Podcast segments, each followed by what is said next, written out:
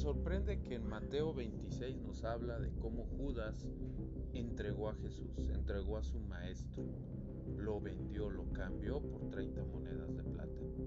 No le importó todo lo que vivió al lado de él, los milagros, los portentos que él vio, lo entregó. Porque era una persona que caminaba con Jesús, que sabía quién era Jesús, que creía en Jesús. Pero dejó entrar algo, dejó entrar una semilla que lo llevó a entregarlo.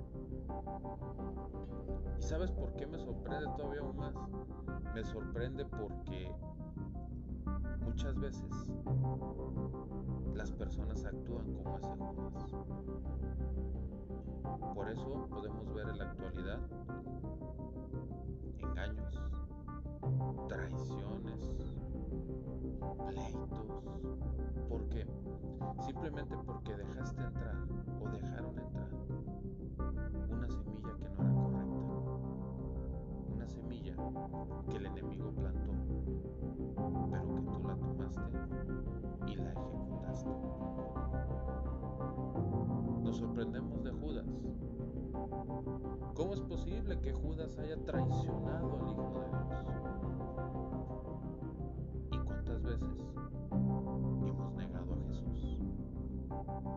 ¿Cuántas veces hemos traicionado a Jesús cuando pecamos?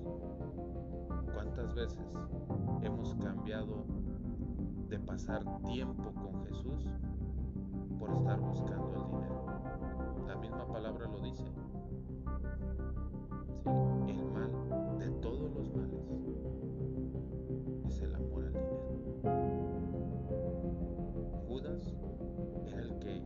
El dinero en ese grupo. Y su corazón se volcó por 30 monedas de plata. Tenemos que hacer una reflexión porque conocemos a Judas, el Judas que nos habla la Biblia.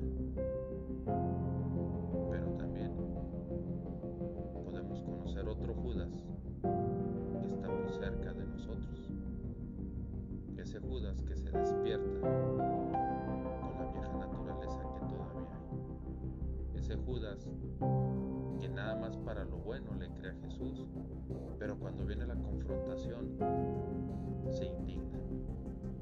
Ese Judas que nada más ve lo que le conviene a él y no lo que le conviene a los demás. Hagamos un alto en el camino. Estas reflexiones nos están llevando a que realmente vayamos a la presencia de Dios y le